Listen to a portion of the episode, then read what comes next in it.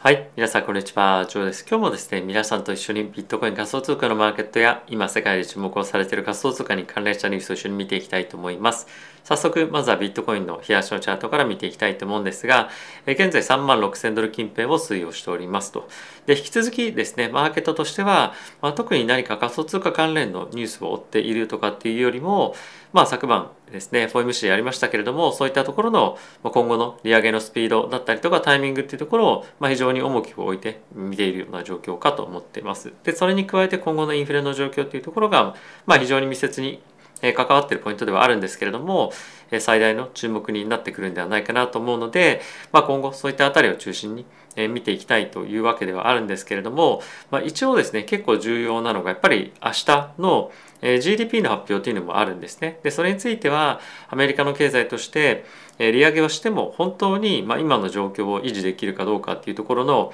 まあそういったポイントですよね。あの利上げをしてしまうことによって経済が大きくあのシュリンクしてしまうんじゃないか縮んでしまうんじゃないかっていうところが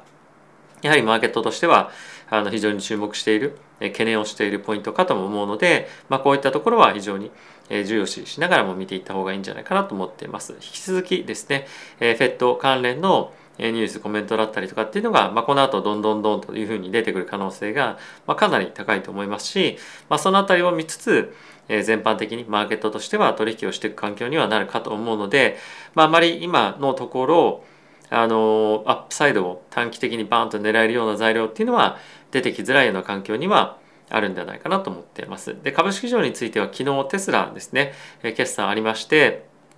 でその後やはり、まあ、オミクロンだったりとかの、まあ、影響もあってですねあのサプライチェーンの逼迫っていうところから、まあ、生産台数がなかなか伸びないんじゃないかだったりとかっていうところの懸念がやはりあるので、まあ、こういったところを受けて株式市場も難聴になっている環境では、まあ、余計に仮想通貨のマーケットもちょっと動きづらいような展開にはなってくるかなと思います。まあとはいえ3万ドルを意識しながらの展開っていうのがしばらくは続いていくいくかと思いますし、まあ、そんなに急展開何もないのにいきなりドーンと上げていくみたいな感じは、まあ、僕はあまりないのかなと思っているので、まあひたすらあのまあ生還もしくはあのちょこちょこちょこちょこ買っていくっていうところを継続してやっていきたいかなと思っております。はい。で、イーサなんですけれども、こちらも同様ですね。2400近辺。まあ、この2400から2500っていうところのレンジをあの行ったり来たりしているような状況では、えあるかと思います。たまに、まあ、2300ドル台突っ込んだりとかっていうのはしているんですけれども、まあ、何か大崩れをするような今タイミングとかっていうよりも、まあ、どちらかというと、えそこを探りに行くような展開が引き続き、え続いていくんじゃないかなと思います。なので、えちょっと先日ですね、え FOMC のタイミングで一旦オーバーシュートしましたけれども、まあ、そちらの方向感というよりも、まあ、じりじり下げていきながら、え2000ドルだったりとか、まあ、あの突発的に下落するタイミングとしては1700ドル近辺が目安になるかもしれませんが、まあ、どこまで下がっていけるのかっていうのを、まあ、じりじり探りながら、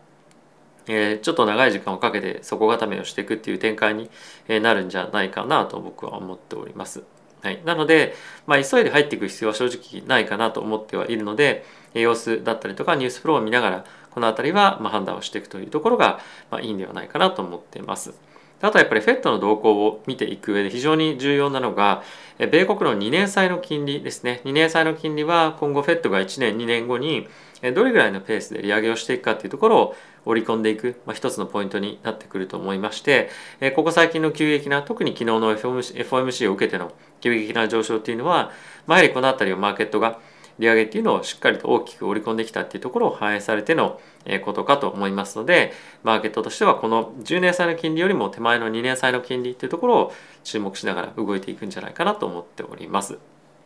はい。で、まあ一応株式のマーケットどんな感じかっていうと、あの全般としてはそんなに悪くなさそうには見えるするんですけれども、まあ、テスラがですね、決算を受けて、まあ、約9%ぐらい下落していると。で、この辺りが結構マーケットには、まあ、インパクトとして指数に現れてるんじゃないかなとは思うんですが、まあ、全般としては、昨日マイクロソフトの、おとといかな、マイクロソフトの決算もありましたし、まあ、Google の決算も来週ですかね、に控えてたりとか、あの、まあ、している中でも、まあ、そんなに、あの、非常に崩れているマーケットというよりも、えどこの銘柄が本当にいいんだろうっていうのを、まあ、選びながらマーケットは、えー、まあ投資活動をやってるっていうような状況かと思うので、まあ、総悲観みたいなちょっと状況っていうのは少し脱却しているんじゃないかなと思います。で、えーと、これがですね3月のタイミングでの FED の利上げ織り込み度合いなんですけれども現在25ベースポイントの利上げは100%織り込んでいるんですが50ベースポイントの利上げっていうのも12.4%、えー、織り込んでるような状況になってます。でこれ昨日と比べると約倍ぐらいになってるので、まあ、あのサプライズで50ベースポイントの利上げというところも辞さないというところは、まあ、若干織り込んではいるというのは、まあ、懸念点というか心配ちょっと必要なポイントかなと思っております。でもう一つなんですがこれ、まあ、先日もお伝えしたんですけれども12月のタイミングでどれほどマーケットが利上げを織り込んでるかっていうところを見てみると、まあ、約60%ぐらいがですね5回分の利上げを織り込んでいるというところもあるので、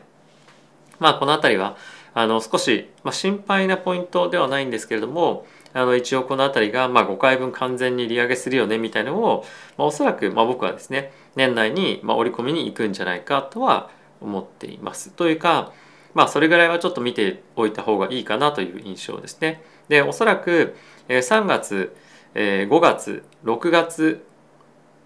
とかですね、まあ、この辺りのタイミングでパパッと最初の方に上げに行くみたいな感じに、まあ、なるんじゃないかなというふうに、まあ、僕は思ってます。まあ、もしくは3月5月6月とかかもしれないですし、まあ、この辺りのあの夏の前のタイミングでの FOMC で3回ぐらい利上げがあるんじゃないかっていうのを、まあ、ある程度コンセンサスに動いていくのかなと僕は思っているので、まあ、この辺りは株式市場はもう少しあの織り込みに行くと、まあ、ダウンサイドで仮想仮想通貨市場もそれに引っ張られて、え単発的に下に下がっていくみたいな局面が、まあ、僕は出てくるんじゃないかなと思うので、まあ、もしヘッジ検討している方があればあのしばらくまだショート僕は入れておいてもいいんじゃないかなと思っております。はい、まあ今本当に大きなリスクを無理に取りに行くタイミングというよりも、え資産を守りに行くフェーズかなと思うので、え無理をしないで自分が、まあ、損しても大丈夫な範囲で、えポジションを取るとかっていうところに、まあ、もしくはそのこれぐらい損するっていう過程のもとで、えポジションを取るっていうのを、えまあいいんじゃないかなとは思っております。はい、でここから、え今の現状の仮想通貨に関連した、まあ、分析ニュースというのを少し見ていきたいかなと思っております。でまずはこちらになるんですけれども、え現在ですねビットコインの、まあ、デリバティブのマーケットが非常に、え注目を集めていますと。で、特にデリバティブの中でもオプションですねこれが現在オプション市場でどんな取引が行われているかっていうのを簡単に表すチャートになっているんですが、えー、とこれ少し見づらいので別のチャートで見ていきましょうと。でこれは1月の28日ですね今日の、えー、夕方の日本時間の5時に満期を迎えるオプションの、え、今状況になってますと。でこの赤いバーがビヨーンと上に伸びてるところは取引のボリュームになっているんですけれどもここ最近は非常にプットのダウンサイドを見る方向性のですね取引が非常に多くなっているんですがやはりですねこの3万6000ドル3万8000ドル近辺にプットとコールの、えーと、大きな取引っていうのがあるのでこの辺りはガンガン攻防も結構続けるような感じになるんではないかなと思ってはいるんですけれども結構やっぱ今としてはダウンサイドのプロテクションを結構買ってる人がいるとプットを買ってる人がいるっていうことでかなりまだまだやっぱりダウンサイドの意識っていうのは FOMC を経ても強い意識っていうのが持たれているというような状況になっているというふうにま言われていますと。でこういったところを見てみるとまだやっぱりダウンサイドを引き続き意識していくような展開が続いていくではないかっていうのがまず今日明日とか、まあ、非常に近いタイミングでの状況になっているかなと思います。でプラスこれに加えて少し、まあ、ちょっと先っていうところを見据えてもプットのダウンプットっていうのは、まあ、ダウンサイドをケアするダウン下がれば価格が下がれば下がるほど儲かるっていうようなオプションですねを買う人が結構増えてるっていうのは一つ見ておいた方がいいかなと思います。ただしマーケットに関してはかなりそのまあ、過度に一旦ちょっとそういったダウンサイドのリスクがあるなと思ったらそっち側のケアをするようなポジションもしっかりとガーンと取るっていうかあのなんていうんですかね動きも出るっていうのは、まあ、常にそうなので、まあ、オーバーシュートするというふうに言いますけれどもなので、まあ、少しあの行き過ぎた予想とかっていうのも、えー、出てくるかとは思うんですが、まあ、それだけ強くダウンサイドを、えー、意識してしっかりとヘッジしているというところでもあるのでマーケットは徐々にダウンサイド方向への準備をしっかりと進めているというような今環境にあるのかなと思っております。はい、で続いてなんですけれども、まあ、現状のそのダウンサイドを短期的に見てるっていうのは、まあ、皆さんも感じてられると思いますしえこのチャンネルでも常に話をしているかと思うんですがじゃあ実際に長期で仮想通貨に投資している人たちって、えどういうふうに見てるんだろうっていうのが一つ我々としても結構気になるポイントかなと思うんですね。で短期投資家はガチャガチャ入ったり出たりとかっていうのがあると思うんですけれどもえこれがですねちょっと見づらいかもしれませんが、えっと、どれぐらいのマーケットで、まあ、ダンプリスクがあるみあるかみたいなところの一つ、えー、指標になってますと。で、まあ、いくつか見方っていうのがある中で今回はこのリザーブリスクっていうのを、え、見ていくようになりますと。でこれは何かっていうと,、えーとですね、マーケットにどれだけ、まあ、ビットコインがたくさんあるわけじゃないですか。それをどれだけの人がえーまあ、どれだけのその長期投資家が保有しているかっていうのをまず、えー、測定してでマーケットの中に長期投資家が持っている割合が多ければ多いほど、まあ、短期と比較してですね多ければ多いほど、まあ、ダンプするそこから大きく売るリスクっていうのは少ないわけですよね。でそれを見たチャートになってますと。でこのオレンジのラインがそれを表したものになっていてこのグリーンのゾーンであればあるほどそのダンプして大きくマーケットが崩れるリスクが少ないよと。逆に赤のところ行ってみるとまあこれ過去の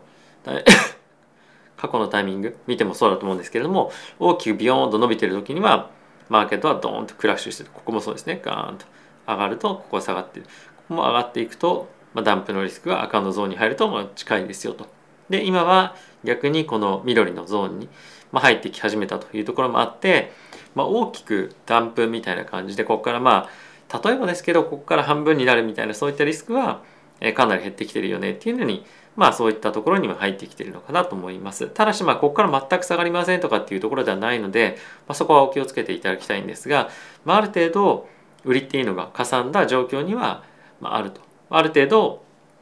ま割安感というか、まあ、この辺りは買ってもいいかなっていうふうに思う人が多く出てきてもおかしくないような水準というふうに見てもいいかなと思っております。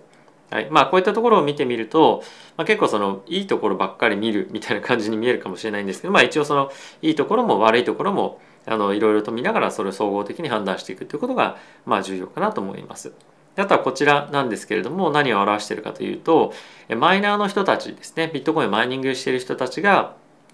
まあ、どれだけビットコインを持ってるかっていうのを表しているチャートになってます。でこれはどんどんどんどん右肩下がりにですねあ右肩上がりになっていってますけれどもビットコインのマイナーたちはビットコインをホールドしてしっかりとま売らずに持っているような状況にあるというのが、まこれを見てわかるかと思うんですけれどもまあこれについてはやっぱりマイナーの売りがそんなに出るような水準ではないというところが、まあ、一つ安心感もまあ持てるというか、まあ、突如売るかもしれないんで何とも言えないんですがまあこういった水準では全く売る気がないまだまだやっぱりアップサイド見てるっていうのは、まあ、一ついい兆候かなというので、まあ、こういったあたりは注目をされています。であとはですねいくつかまたグラスノードのデータ見ていきたいと思うんですがはい、でこちらビットコインの、えー、チャートになります。でまあこれも全部いろいろと見ていってもしょうがないのでいくつか注目すべきポイントだけ、えー、拾って見ていきたいと思うんですけれども、えー、こちらですねいつも見ている、え、ビットコインの総発行枚数に対してどれほどの枚数がえ取引所に置かれているか、まあ、つまりどれぐらいの売り圧力がマーケットにあるかということなんですが、まあ、こちらまたあのダウンサイドというか下に下がってきているような状況になっていますと。で今価格が下がれば下がるほどこの枚数が取引所からまあどんどん抜かれてるっていうようなあの別の言い方をするとえなりますけれどもやはりクジラの人たちもしくはその大型の大口の投資家がやっぱりポジションを積み上げているような状況フェーズに今あるっていうのは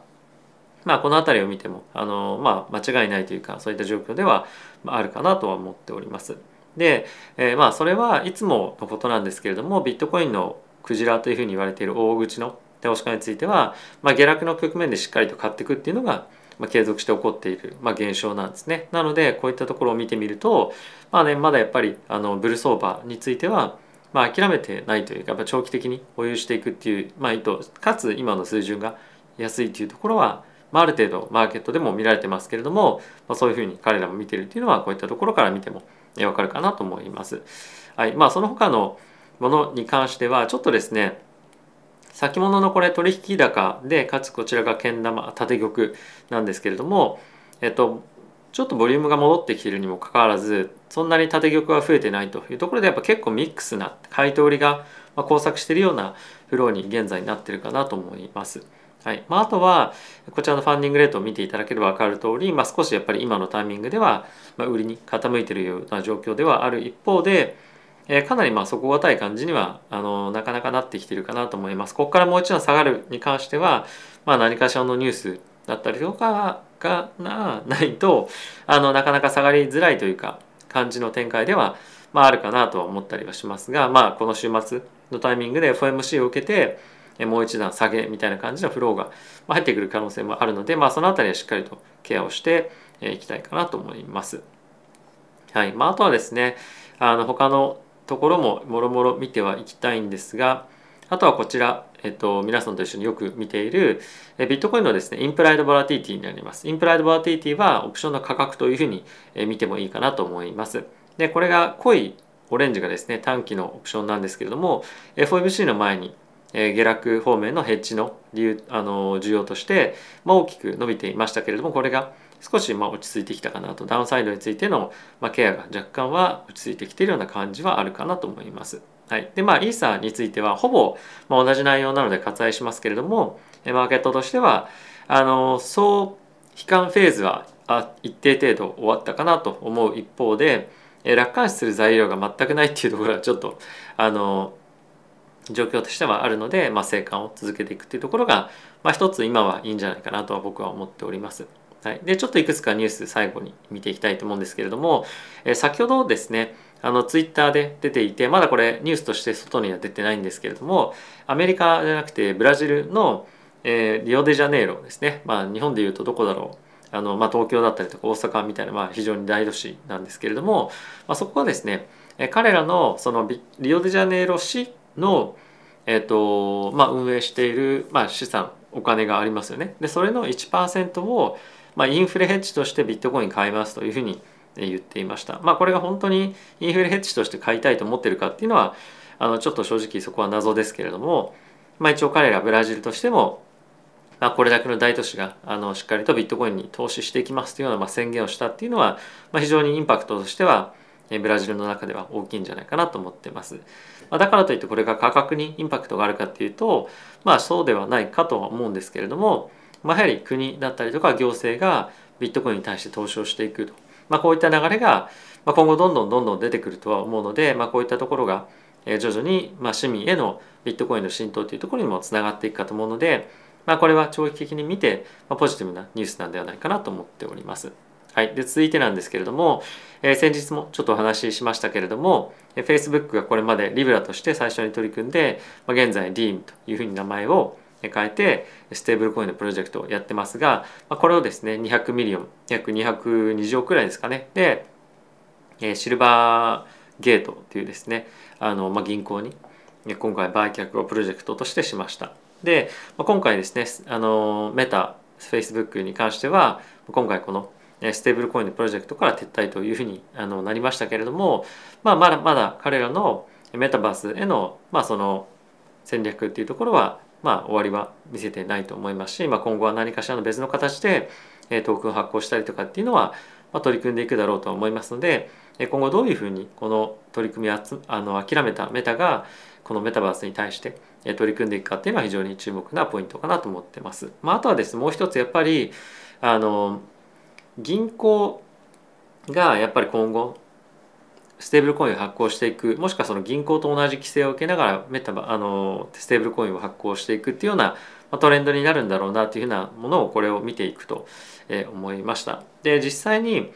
ステーブルコイン今後このシルバーゲートが発行していくことにはなると思うんですが、まあ、あのステーブルコインも本当にたくさんある中でなんでそれを使うかっていうところの理由が今後見出せないとなかなか、まあ、そのステーブルコイン発行、まあ、及していかないと思うんですね。なのでまあそういったところを新興勢力のようなところがなぜそれを使うように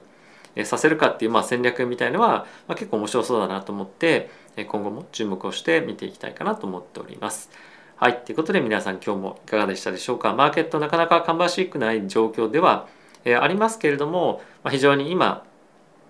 個別のプロジェクトだったりとかっていう観点からは、まあ、結構いろんなニュースが出ていたりとか、まあ、昨日はですね元素騎士が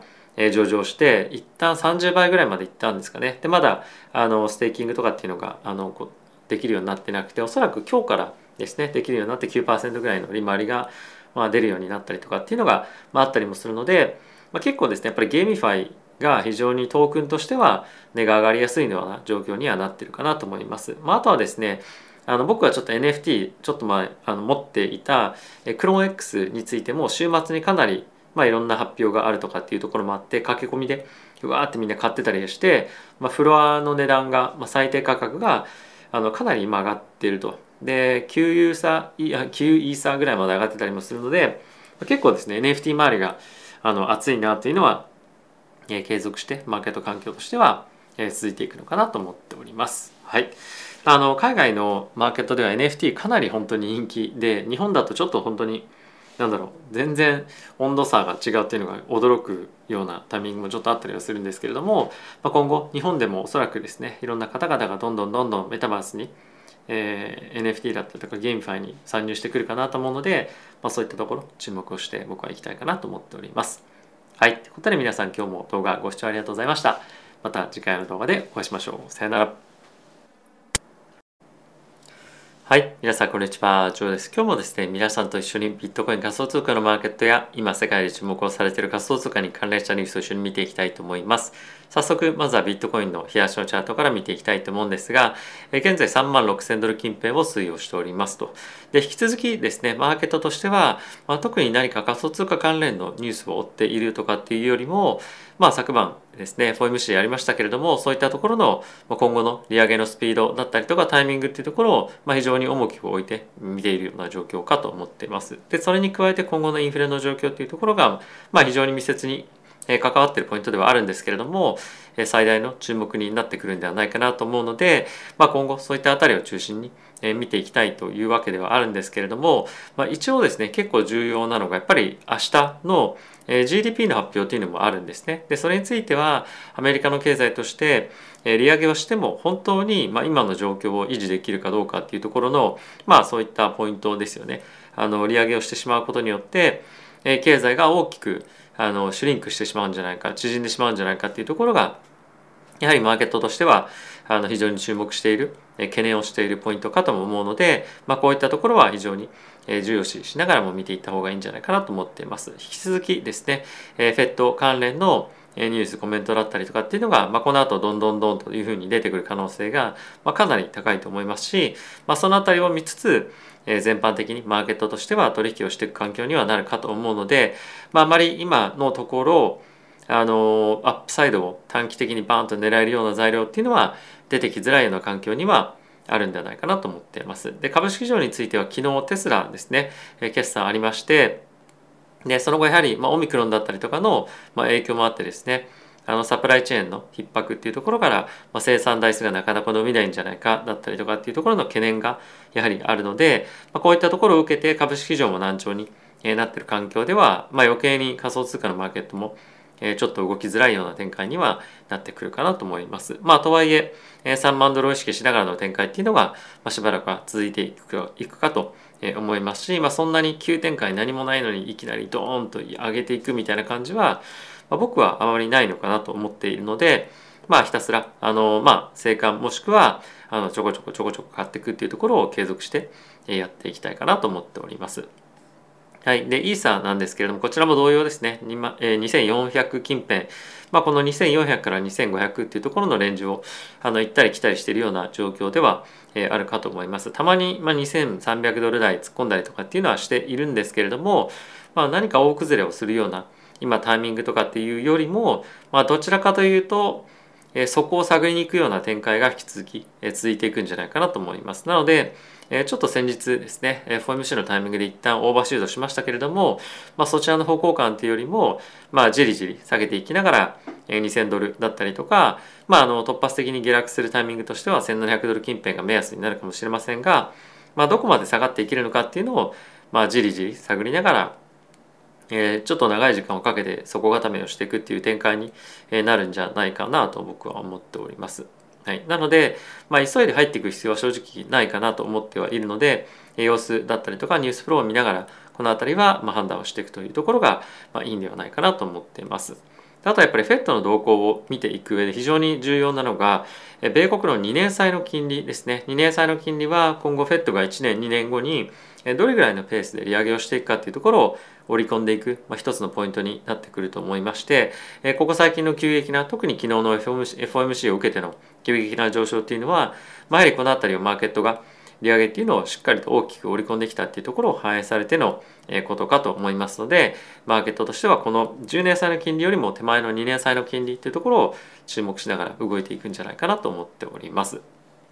はい。で、まあ一応株式のマーケットどんな感じかっていうと、あの全般としてはそんなに悪くなさそうには見えるはするんですけれども、まあ、テスラがですね、決算を受けて、まあ、約9%ぐらい下落していると。で、この辺りが結構マーケットには、まあ、インパクトとして指数に現れてるんじゃないかなとは思うんですが、まあ、全般としては、昨日マイクロソフトの、おとといかな、マイクロソフトの決算もありましたし、まあ、Google の決算も来週ですかね、に控えてたりとか、あの、まあ、している中でも、まあ、そんなに、あの、非常に崩れているマーケットというよりも、えどこの銘柄が本当にいいんだろうっていうのを、まあ、選びながらマーケットは、えー、まあ投資活動をやってるっていうような状況かと思うので、まあ、総悲観みたいなちょっと状況っていうのは少し脱却しているんじゃないかなと思います。で、えー、とこれがですね3月のタイミングでの FED の利上げ織り込み度合いなんですけれども現在25ベースポイントの利上げは100%織り込んでいるんですが50ベースポイントの利上げっていうのも12.4%、えー、織り込んでいるような状況になってます。でこれ昨日と比べると約倍ぐらいになっているので、まあ、あのサプライズで50ベースポイントの利上げというところも辞さないというところは、まあ、若干織り込んではいるというのは、まあ、懸念点というか心配ちょっと必要なポイントかなと思っております。でもう一つなんですがこれ、まあ、先日もお伝えしたんですけれども12月のタイミングでどれほどマーケットが利上げを織り込んでるかっていうところを見てみると、まあ、約60%ぐらいがですね5回分の利上げを織り込んでいるというところもあるので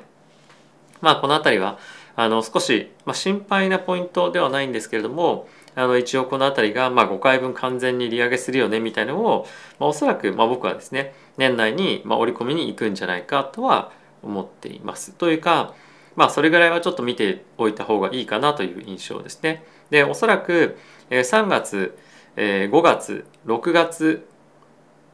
とかですね、まあ、この辺りのタイミングでパパッと最初の方に上げに行くみたいな感じに、まあ、なるんじゃないかなというふうに、まあ、僕は思ってます。ま、もしくは3月5月6月とかかもしれないですし、まあ、この辺りのあの夏の前のタイミングでの FOMC で3回ぐらい利上げがあるんじゃないかっていうのを、まあ、る程度コンセンサスに動いていくのかなと僕は思っているので、まあ、この辺りは株式市場はもう少しあの織り込みに行くと、まあ、ダウンサイドで仮想仮想通貨市場もそれに引っ張られて、えー、単発的に下に下がっていくみたいな局面が、まあ、僕は出てくるんじゃないかなと思うので、まあ、もしヘッジ検討している方があればあのしばらくまだショート僕は入れておいてもいいんじゃないかなと思っております。はい、まあ今本当に大きなリスクを無理に取りに行くタイミングというよりも、え資産を守りに行くフェーズかなと思うので、え無理をしないで自分が、まあ、損しても大丈夫な範囲で、えポジションを取るとかっていうところに、まあ、もしかしたらこれぐらい損するっていう過程のもとで、えポジションを取るっていうのを、えまあいいんじゃないかなとは思っております。はい、でここから、え今の現状の仮想通貨に関連した、まあ、分析ニュースというのを少し見ていきたいかなと思っております。でまずはこちらになるんですけれども、え現在ですねビットコインの、まあ、デリバティブのマーケットが非常に、え注目を集めていますと。で、え特にデリバティブの中でもオプションですねこれが、現在オプション市場でどんな取引が行われているかっていうのを、簡単に表すチャートになっているんですが、えー、とこれ少し見づらいので別のチャートで見ていきましょうと。でこれは1月の28日ですね今日の、えー、夕方の日本時間の5時に満期を迎えるオプションの、えー、今状況になってますと。でこの赤いバーがビヨーンと上に伸びているところは、取引のボリュームになっているんですけれどもここ最近は非常にプットのダウンサイドを見る方向性のですね取引が非常に多くなっているんですがやはりですねこの3万、6000ドル3万8000ドル近辺にプットとコールの、えーと、大きな取引っていうのがあるのでこの辺りはガンガン攻防も結構続けるような感じになるんではないかなと思ってはいるんですけれども結構やっぱ今としてはダウンサイドのプロテクションを結構買ってる人がいるとプットを買ってる人がいるっていうことでかなりまだまだやっぱりダウンサイドの意識っていうのは FOMC を経ても強い意識っていうのが持たれてるというような状況になっているというふうにま言われていますと。でこういったところを見てみるとまだやっぱりダウンサイドを引き続き意識していくような展開が続いていくではないかっていうのがまず今日明日とか、まあ、非常に近いタイミングでの状況になっているかなと思います。でプラスこれに加えて少し、まあ、ちょっと先っていうところを見据えてもプット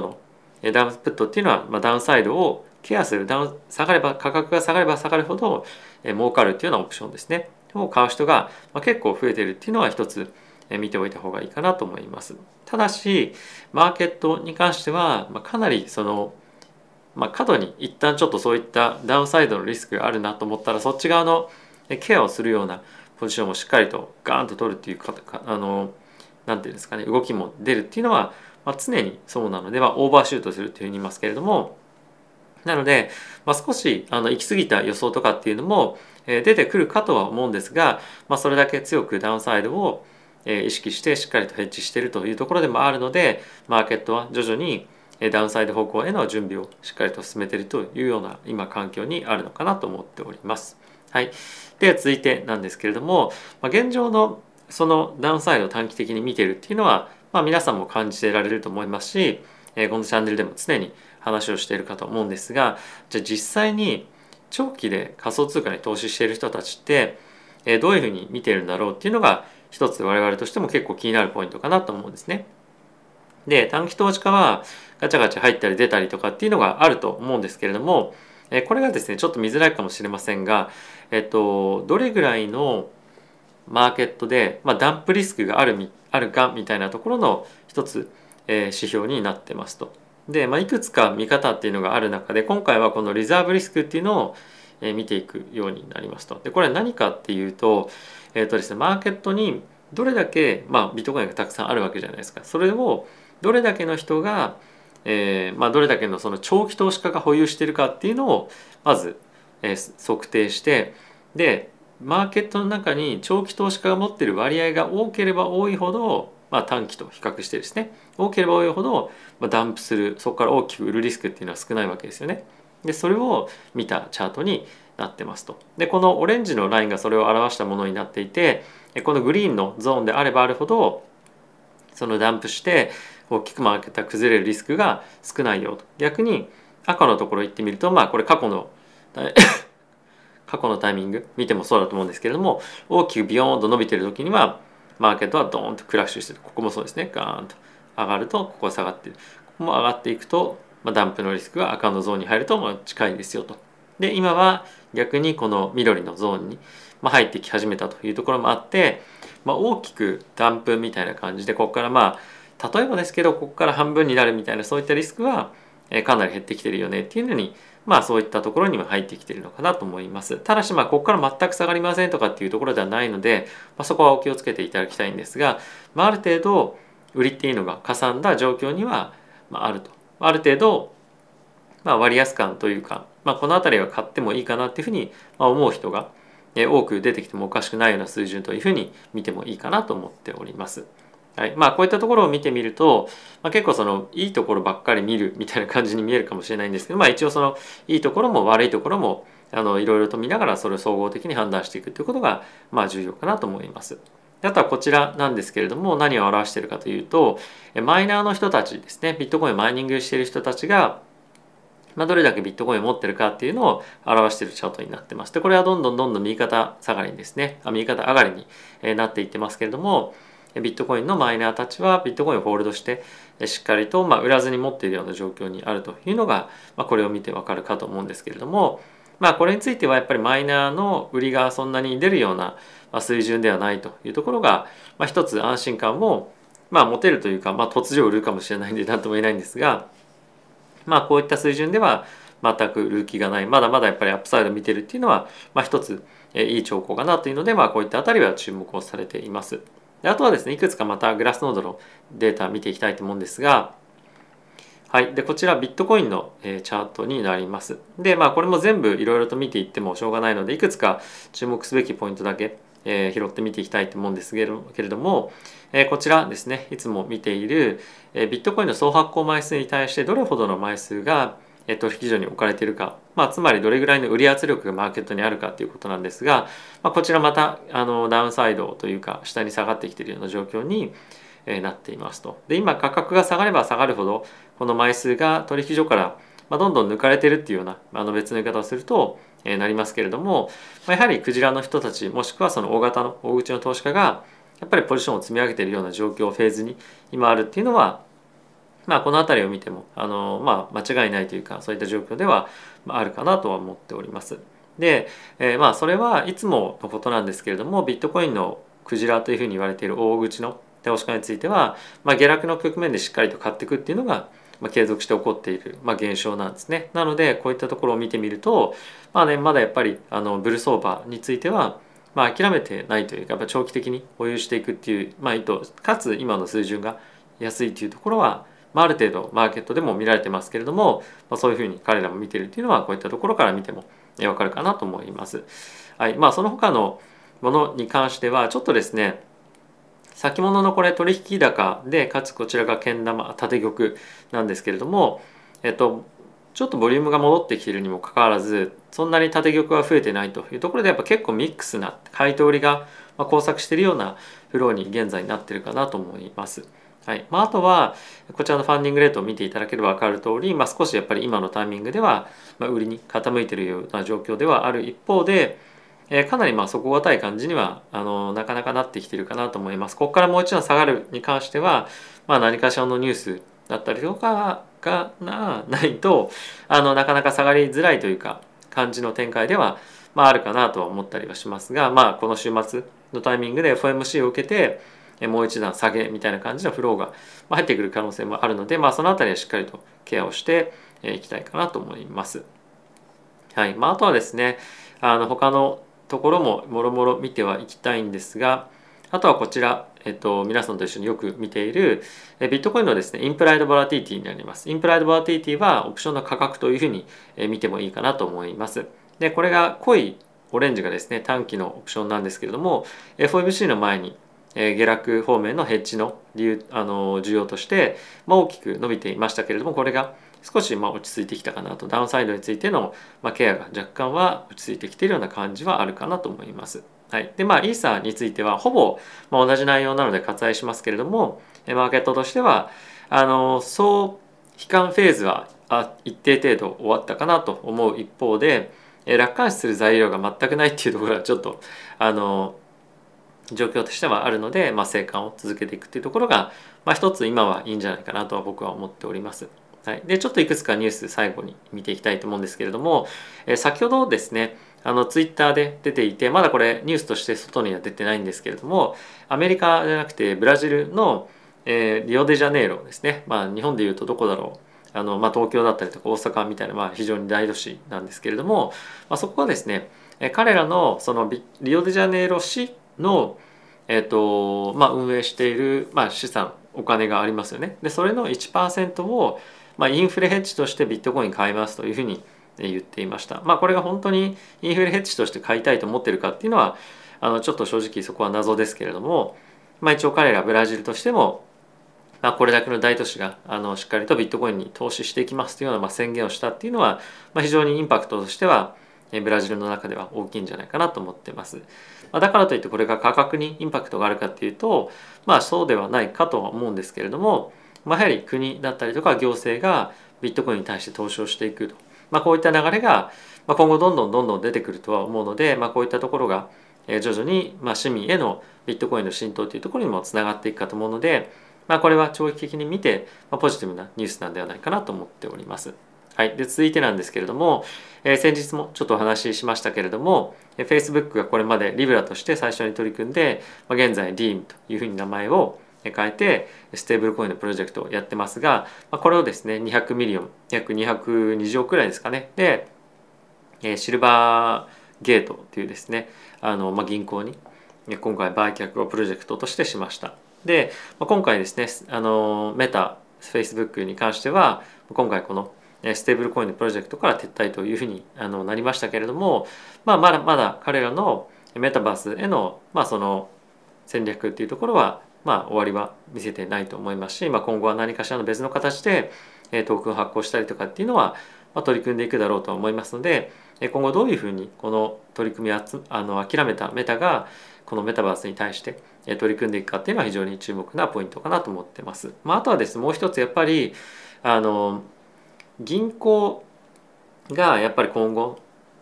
ステーブルコインを発行していくもしくはその銀行と同じ規制を受けながらメタバあのステーブルコインを発行していくっていうようなトレンドになるんだろうなというふうなものをこれを見ていくと思いました。で実際にステーブルコイン今後このシルバーゲートが発行していくことにはなると思うんですが、まあ、あのステーブルコインも本当にたくさんある中でなんでそれを使うかっていうところの理由が今後見出せないとなかなか、まあ、そのステーブルコイン発行、まあ、普及していかないと思うんですね。なのでまあそういったところを新興勢力のようなところがなぜそれを使うようにさせるかっていうまあ戦略みたいのは、結構面白そうだなと思って今後も注目をして見ていきたいかなと思っております。はい。ということで皆さん今日もいかがでしたでしょうか？マーケットなかなか芳しくない状況では、ありますけれども、非常に今、え個別のプロジェクトだったりとかっていう観点からは、まあ、結構いろんなニュースが出ていたりとか、まあ、昨日はですね、元素騎士が上場して一旦30倍ぐらいまでいったんですかね。で、まだあのステーキングとかっていうのがあのできるようになってなくておそらく今日からですねできるようになって9%ぐらいの利回りが、まあ、出るようになったりとかっていうのが、まあ、あったりもするので、まあ、結構ですねやっぱり GameFi が非常にトークンとしては値が上がりやすいような状況にはなってるかなと思います。まあ、あとはですねあの僕はちょっと NFT ちょっと前あの持っていたクローン X についても週末にかなりまあ、いろんな発表があるとかっていうところもあって駆け込みでわーってみんな買ってたりして、まあ、フロアの値段が、まあ、最低価格があのかなり今上がっているとで9ユーサー9イーサーぐらいまで上がってたりもするので結構ですね NFT 周りがあの熱いなっていうのは、えー、継続してマーケット環境としては、えー、続いていくのかなと思っております。はい、あの海外のマーケットでは NFT かなり本当に人気で日本だとちょっと本当になんだろう全然温度差が違うっていうのが驚くようなタイミングもちょっとあったりはするんですけれども、まあ、今後日本でもおそらくですねいろんな方々がどんどんどんどんメタバースに、えー、NFT だったりとかゲームファイに参入してくるかなと思うので、まあ、そういったところ注目をして僕は行きたいかなと思っております。はい。ということで皆さん今日も動画ご視聴ありがとうございました。また次回の動画でお会いしましょう。さよなら。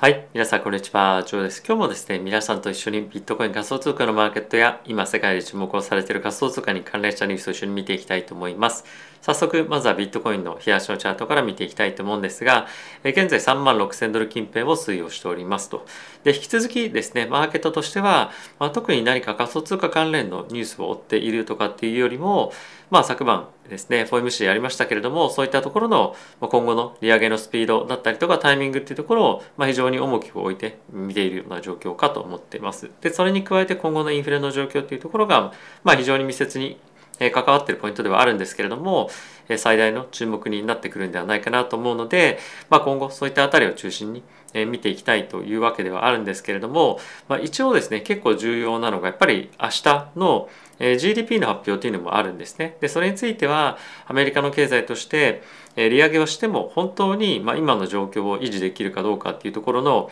まあそういったポイントですよね。あの利上げをしてしまうことによって経済が大きくあのシュリンクしてしまうんじゃないか縮んでしまうんじゃないかっていうところが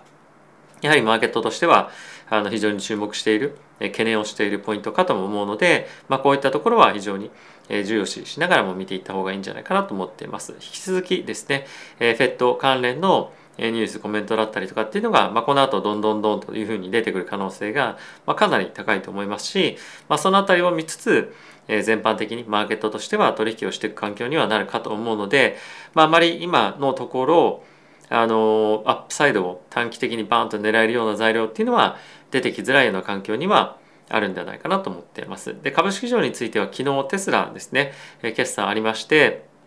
でその後やはり、まあ、オミクロンだったりとかの、まあ、影響もあってですねあのサプライチェーンの逼迫っていうところから、まあ、生産台数がなかなか伸びないんじゃないかだったりとかっていうところの懸念がやはりあるので、まあ、こういったところを受けて株式市場も難聴になっている環境では、まあ、余計に仮想通貨のマーケットもちょっと動きづらいような展開にはなってくるかなと思います。まあとはいえ3万ドルを意識しながらの展開っていうのがましばらくは続いていくいくかと思いますし、まあ、そんなに急展開何もないのにいきなりドーンと上げていくみたいな感じは、まあ、僕はあまりないのかなと思っているので、まあ、ひたすらあの、まあ、生還もしくはあのちょこちょこちょこちょこ買っていくっていうところを継続してやっていきたいかなと思っております。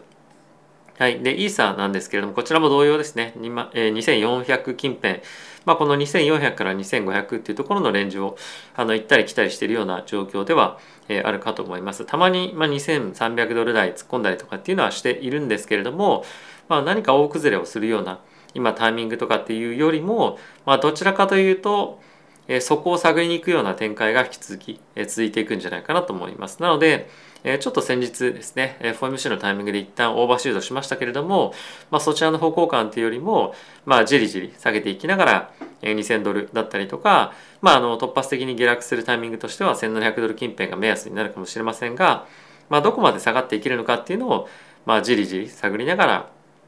えー、ちょっと長い時間をかけて底固めをしていくっていう展開になるんじゃないかなと僕は思っております。はい、なので、まあ、急いで入っていく必要は正直ないかなと思ってはいるので様子だったりとかニュースフローを見ながらこの辺りはま判断をしていくというところがまいいんではないかなと思っています。あとはやっぱり FED の動向を見ていく上で非常に重要なのが米国の2年債の金利ですね2年債の金利は今後 FED が1年2年後にどれぐらいのペースで利上げをしていくかっていうところを織り込んでいく、まあ、一つのポイントになってくると思いまして、えここ最近の急激な特に昨日の FOMC, FOMC を受けての急激な上昇っていうのは、まあ、やはりこの辺りをマーケットが利上げっていうのをしっかりと大きく織り込んできたっていうところを反映されてのことかと思いますのでマーケットとしてはこの10年債の金利よりも手前の2年債の金利っていうところを注目しながら動いていくんじゃないかなと思っております。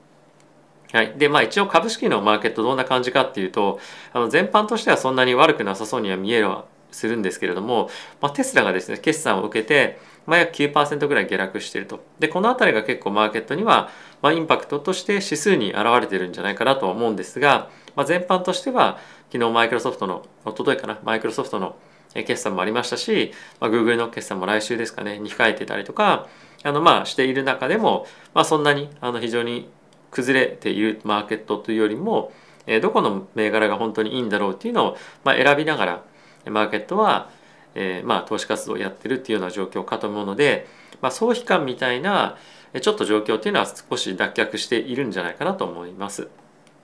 で、えー、とこれがですね3月のタイミングでの FED の利上げ織り込み度合いなんですけれども現在25ベースポイントの利上げは100%織り込んでいるんですが50ベースポイントの利上げっていうのも12.4%、えー、織り込んでいるような状況になってます。でこれ昨日と比べると約倍ぐらいになっているので、まあ、あのサプライズで50ベースポイントの利上げというところも辞さないというところは、まあ、若干織り込んではいるというのは、まあ、懸念点というか心配ちょっと必要なポイントかなと思っております。でもう一つなんですがこれ、まあ、先日もお伝えしたんですけれども12月のタイミングでどれほどマーケットが利上げを織り込んでるかっていうところを見てみると、まあ、約60%ぐらいがですね5回分の利上げを織り込んでいるというところもあるので、まあ、この辺りはあの少し、まあ、心配なポイントではないんですけれどもあの一応この辺りがまあ5回分完全に利上げするよねみたいなのを、まあ、おそらくまあ僕はですね年内にまあ織り込みに行くんじゃないかとは思っています。というかまあそれぐらいはちょっと見ておいた方がいいかなという印象ですね。でおそらく3月5月6月とかですね、まあ、この辺りのタイミングでパパッと最初の方に上げに行くみたいな感じに、まあ、なるんじゃないかなというふうに、まあ、僕は思ってます。まあ、もしくは3月5月6月とかかもしれないですし、まあ、この辺りのあの夏の前のタイミングでの FOMC で3回ぐらい利上げがあるんじゃないかっていうのを、まあ、ある程度コンセンサスに動いていくのかなと僕は思っているので、まあ、この辺りは株式市場はもう少しあの織り込みに行くと、まあ、ダウンサイドで仮想仮想通貨市場もそれに引っ張られて、えー、単発的に下に下がっていくみたいな局面が、まあ、僕は出てくるんじゃないかなと思うので、まあ、もしヘッジ検討している方があればあのしばらくまだショート僕は入れておいてもいいんじゃないかなと思っております。はい、まあ今本当に大きなリスクを無理に取りに行くタイミングというよりも、え資産を守りに行くフェーズかなと思うので、え無理をしないで自分が、まあ、損しても大丈夫な範囲で、えポジションを取るとかっていうところに、まあ、もしかそのこれぐらい損するっていう過程のもとで、えポジションを取るっていうのを、えまあいいんじゃないかなとは思っております。はい、でここから、え今の現状の仮想通貨に関連した、まあ、分析ニュースというのを少し見ていきたいかなと思っております。でまずはこちらになるんですけれども、え現在ですねビットコインのまあデリバティブのマーケットが非常に注目を集めていますと。で特にデリバティブの中でもオプションですねこれが現在オプション市場でどんな取引が行われているかっていうのを簡単に表すチャートになっているんですが、えー、とこれ少し見づらいので別のチャートで見ていきましょうと。でこれは1月の28日ですね今日の、えー、夕方の日本時間の5時に満期を迎えるオプションの、え、今状況になってますと。でこの赤いバーがビヨーンと上に伸びてるところは、取引のボリュームになっているんですけれどもここ最近は非常にプットのダウンサイドを見る方向性のですね取引が非常に多くなっているんですがやはりですねこの3万、6000ドル3万8000ドル近辺にプットとコールの、えーと、大きな取引っていうのがあるのでこの辺りはガンガン攻防も結構続けるような感じになるんではないかなと思ってはいるんですけれども結構やっぱ今としてはダウンサイドのプロテクションを結構買ってる人がいるとプットを買ってる人がいるっていうことでかなりまだまだやっぱりダウンサイドの意識っていうのは FOMC を経ても強い意識っていうのが持たれているというような状況になっているというふうにま言われていますと。でこういったところを見てみるとまだやっぱりダウンサイドを引き続き意識していくような展開が続いていくではないかっていうのがまず今日明日とか、まあ、非常に近いタイミングでの状況になっているかなと思います。でプラスこれに加えて少し、まあ、ちょっと先っていうところを見据えてもえプットのダウンプットっていうのは、まあ、ダウンサイドをケアするダウン下がれば価格が下がれば下がるほどえ儲かるっていうようなオプションですねを買う人がま結構増えてるっていうのは一つえ見ておいた方がいいかなと思います。ただしマーケットに関してはまかなりその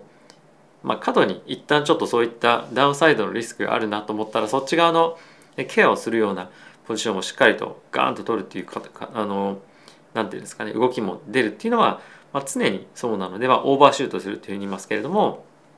なので、まあ、少しあの行き過ぎた予想とかっていうのも、えー、出てくるかとは思うんですが、まあ、それだけ強くダウンサイドを、えー、意識してしっかりとヘッジしているというところでもあるのでマーケットは徐々にダウンサイド方向への準備をしっかりと進めているというような今環境にあるのかなと思っております。はい、で続いてなんですけれども、まあ、現状のそのダウンサイドを短期的に見てるっていうのは、まあ、皆さんも感じてられると思いますし、えー、このチャンネルでも常に話をしているかと思うんですがじゃあ実際に長期で仮想通貨に投資している人たちって、えー、どういうふうに見てるんだろうっていうのが一つ我々としても結構気になるポイントかなと思うんですね。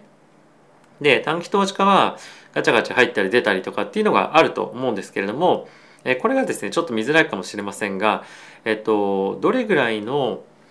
マーケットで、まあ、ダンプリスクがあるみあるかみたいなところの一つ、えー、指標になってますと。で、まあ、いくつか見方っていうのがある中で今回はこのリザーブリスクっていうのを、えー、見ていくようになりますと。でこれは何かっていうと,、えーとですね、マーケットにどれだけ、まあ、ビットコインがたくさんあるわけじゃないですか。それをどれだけの人がえーまあ、どれだけのその長期投資家が保有しているかっていうのをまず、え、測定してでマーケットの中に長期投資家が持っている割合が多ければ多いほど、まあ、短期と比較してですね多ければ多いほど、まあ、ダンプするそこから大きく売るリスクっていうのは少ないわけですよね。でそれを見たチャートになってますと。でこのオレンジのラインがそれを表したものになっていてこのグリーンのゾーンであればあるほどそのダンプして大きくマーケットが崩れるリスクが少ないよと逆に赤のところ行ってみるとまあこれ過去の 過去のタイミング見てもそうだと思うんですけれども大きくビヨーンと伸びてる時にはマーケットはドーンとクラッシュしてるここもそうですね。ガーンと上がるとここは下がってるここも上がっていくと、まあ、ダンプのリスクが赤のゾーンに入るとまあ近いですよと。で今は逆にこの緑のゾーンに、まあ、入ってき始めたというところもあって、まあ、大きくダンプみたいな感じでここからまあ例えばですけどここから半分になるみたいなそういったリスクはかなり減ってきてるよねっていうのにまあそういったところにも入ってきてるのかなと思います。ただしまあここから全く下がりませんとかっていうところではないので、まあ、そこはお気をつけていただきたいんですが、まあ、ある程度売りっていうのがかさんだ状況には、あ、ると。ある程度、ま、割安感というか、まあ、この辺りは買ってもいいかなっていうふうに思う人が多く出てきてもおかしくないような水準というふうに見てもいいかなと思っております。はいまあ、こういったところを見てみると、まあ、結構そのいいところばっかり見るみたいな感じに見えるかもしれないんですけど、まあ、一応そのいいところも悪いところもあのいろいろと見ながらそれを総合的に判断していくということがまあ重要かなと思います。あとはこちらなんですけれども何を表しているかというとマイナーの人たちですねビットコインをマイニングしている人たちがまあ、どれだけビットコインを持ってるかっていうのを表しているチャートになってます。でこれはどんどんどんどん右肩下がりにですねあ右肩上がりになっていってますけれどもビットコインのマイナーたちはビットコインをホールドしてしっかりとま売らずに持っているような状況にあるというのが、まあ、これを見てわかるかと思うんですけれどもまあこれについてはやっぱりマイナーの売りがそんなに出るような水準ではないというところが、まあ、一つ安心感もまあ持てるというか、まあ、突如売るかもしれないんで何とも言えないんですがまあこういった水準では全く売る気がないまだまだやっぱりアップサイド見てるっていうのは、まあ、一ついい兆候かなというので、まあ、こういったあたりは注目をされています。であとはですねいくつかまたグラスノードのデータ見ていきたいと思うんですがはい。で、こちらビットコインの、えチャートになります。で、まあこれも全部いろいろと見ていってもしょうがないので、いくつか注目すべきポイントだけ、えー、拾って見ていきたいと思うんですけれども、えー、こちらですね、いつも見ている、え、ビットコインの総発行枚数に対してどれほどの枚数が、え取引所に置かれているか、まあ、つまりどれぐらいの売り圧力がマーケットにあるかということなんですが、まあ、こちらまたあのダウンサイドというか下に下がってきているような状況に、えなっていますと。で今価格が下がれば下がるほどこの枚数が取引所からまどんどん抜かれてるっていうようなあの別の言い方をすると、えなりますけれども、まやはりクジラの人たちもしくはその大型の大口の投資家がやっぱりポジションを積み上げているような状況フェーズに今あるっていうのはまあこの辺りを見てもあの、まあ、間違いないというかそういった状況ではあるかなとは思っております。で、えー、まあそれはいつものことなんですけれどもビットコインのクジラというふうに言われている大口の投資家については、まあ、下落の局面でしっかりと買っていくっていうのが、まあ、継続して起こっている、まあ、現象なんですね。なのでこういったところを見てみると、まあね、まだやっぱりあのブル相場については、まあ、諦めてないというかやっぱ長期的に保有していくっていう、まあ、意図かつ今の水準が安いというところは、まあ、ある程度マーケットでも見られてますけれども、まあ、そういうふうに彼らも見てるっていうのはこういったところから見てもわかるかなと思います。はいまあ、その他のものに関してはちょっとですね先物のこれ取引高でかつこちらがけん玉縦玉なんですけれども、えっと、ちょっとボリュームが戻ってきているにもかかわらずそんなに縦玉は増えてないというところでやっぱ結構ミックスな買い取りが交錯しているようなフローに現在なってるかなと思います。はいまあ、あとはこちらのファンディングレートを見ていただければ分かる通り、まあ、少しやっぱり今のタイミングではま売りに傾いているような状況ではある一方でえー、かなりまあ底堅い感じにはあのなかなかなってきてるかなと思います。ここからもう一度下がるに関しては、まあ、何かしらのニュースだったりとかがなないとあのなかなか下がりづらいというか感じの展開では、まあ、あるかなとは思ったりはしますが、まあ、この週末のタイミングで FOMC を受けてもう一段下げみたいな感じのフローが入ってくる可能性もあるので、まあ、その辺りはしっかりとケアをしていきたいかなと思います。はい。まあ、あとはですねあの他のところももろもろ見てはいきたいんですがあとはこちら、えっと、皆さんと一緒によく見ているビットコインのですねインプライドボラティティになります。インプライドボラティティはオプションの価格というふうに見てもいいかなと思います。でこれが濃いオレンジがですね短期のオプションなんですけれども FOMC の前に下落方面のヘッジの理由あの需要として、まあ、大きく伸びていましたけれどもこれが少しまあ落ち着いてきたかなとダウンサイドについてのまあケアが若干は落ち着いてきているような感じはあるかなと思います。はい、でまあイーサーについてはほぼまあ同じ内容なので割愛しますけれどもマーケットとしてはあの総悲観フェーズは一定程度終わったかなと思う一方で楽観視する材料が全くないっていうところはちょっとあの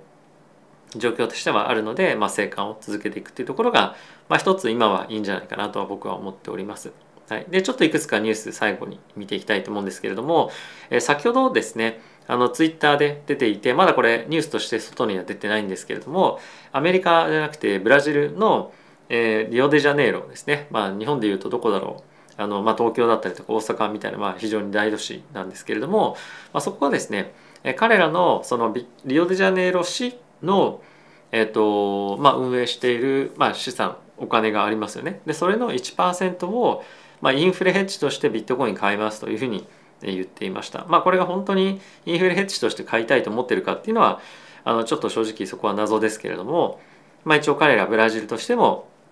まあ、これだけの大都市があのしっかりとビットコインに投資していきますというようなまあ宣言をしたっていうのは、まあ、非常にインパクトとしてはブラジルの中では大きいんじゃないかなと思ってます。